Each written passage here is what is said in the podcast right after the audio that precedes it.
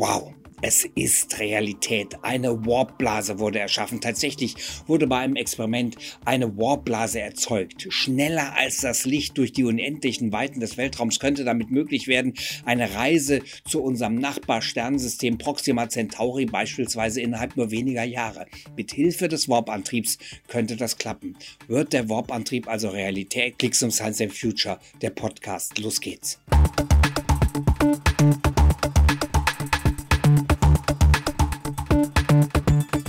Herzlich willkommen. Es gibt nur wenige wirkliche Wendepunkte in der Wissenschaft.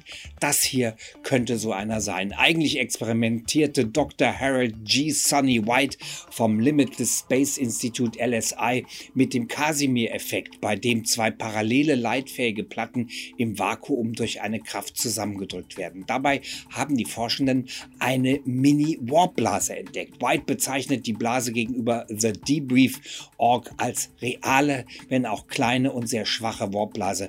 Das ist wirklich ein absoluter Hammer. Die meisten kennen den Warp-Antrieb wohl aus den Star Trek-Filmen.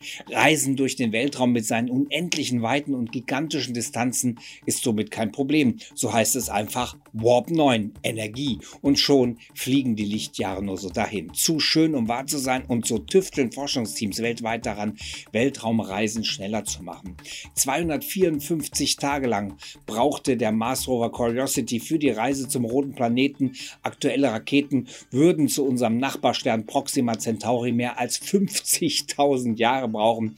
Ein Lichtstrahl benötigt immerhin noch vier ganze Jahre dorthin. Eine Reise, die ein Menschenleben also lange, lange nicht überleben würde und die wir so selbst mit den besten technischen Hilfsmitteln, die uns zur Verfügung stehen, deswegen nie antreten könnten. Gesucht wird also ein Antrieb, der schneller ist als das Licht, damit wir Menschen noch weiter in den Weltraum vordringen können. Doch wie können dadurch Weltraumreisen zu Proxima Centauri realisiert werden? Und wie passt das alles mit den Grundregeln der Physik zusammen?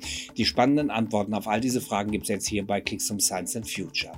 Geschwindigkeiten schneller als das Licht sind eigentlich unmöglich. Laut der speziellen Relativitätstheorie wird ein Raumschiff mit steigender Geschwindigkeit immer schwerer. Die erzeugte Energie geht mit der Annäherung an die Lichtgeschwindigkeit immer mehr in die Masse ein und nicht mehr in die Bewegungsenergie. Und die allgemeine und die spezielle Relativitätstheorie wurden hundertfach belegt. An ihnen führt kein Weg dran vorbei. Sie sind gültig. Punkt. Und zwar ein ganz dicker Punkt. Allerdings gibt es im Weltraum ein seltsames Phänomen. Galaxien entfernen sich von uns mit Überlichtgeschwindigkeit. Und des Rätsels Lösung ist eine Besonderheit des Raums. Er kann sich nämlich schneller als mit Lichtgeschwindigkeit ausdehnen. Für die Raumzeit selbst, also die Grundmatrix des Universums, gelten Einsteins Regeln nicht. In ihr allerdings sind sie gültig. Aber könnte man sich diese Eigenschaft der Raumzeit zunutze machen?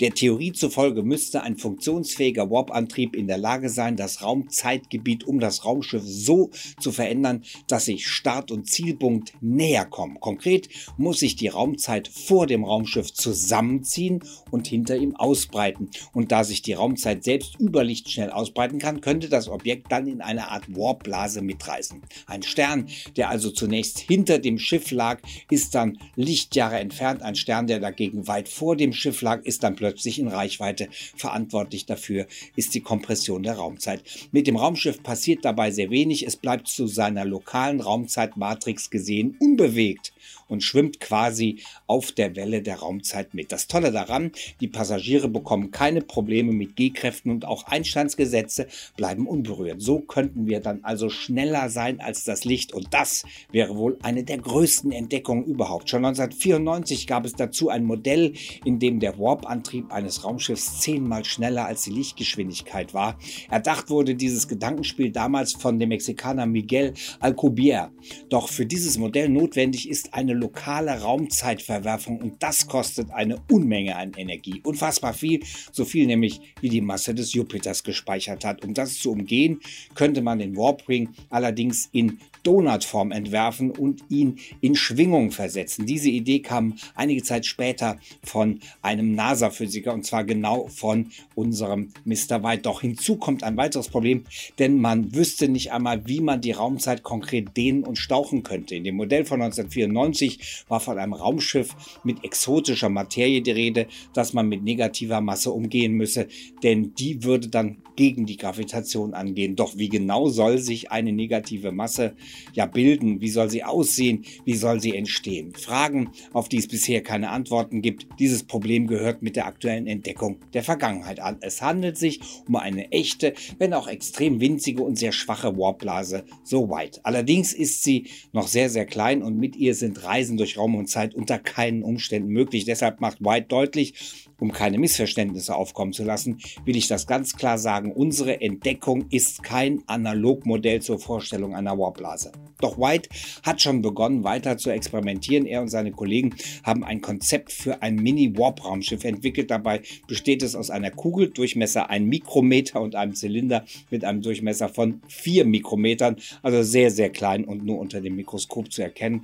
Laut White müsste es eine dreidimensionale Casimir-Energiedichte, die den Anforderungen des Alcubierre-Modells entsprechen, aufweisen. Wow. Und es scheint tatsächlich kein Hirngespinst zu sein. Es wurde peer-reviewed und im renommierten European Physical Journal veröffentlicht. Allerdings gibt es Zweifel. Dr. Harold G. Sonny White forscht schon seit geraumer Zeit am Warp-Antrieb und dem EM-Drive, also eher ungewöhnlichen Antriebsarten. 2015 sorgte er schon einmal für Aufregung und die NASA dämpfte die Erwartungen deutlich. Während die Experimente von Forschern am Johnson Space Center der NASA in Houston weltweit für Schlagzeilen gesorgt haben, handelt es sich in Wirklichkeit nur um kleine Anstrengungen, die bislang keine greifbaren Ergebnisse erbracht haben. So die NASA damals gegenüber Space.com. Zudem arbeitet die NASA nicht am Warp-Antrieb, was aber damals nicht der Wahrheit entsprach, weil ja White genau das tat und er war bei der NASA damals angestellt. Inzwischen hat er die NASA verlassen und arbeitet am Limitless Space Institute LSI wo er sich verstärkt der Grundlagenforschung widmet. Fest steht, das alles ist eine super komplizierte Physik und die Forschungsarbeiten in diese Richtung machen eben Hoffnung und somit wären in der Theorie zumindest auch Reisen zu Proxima Centauri innerhalb von wenigen Jahren realisierbar.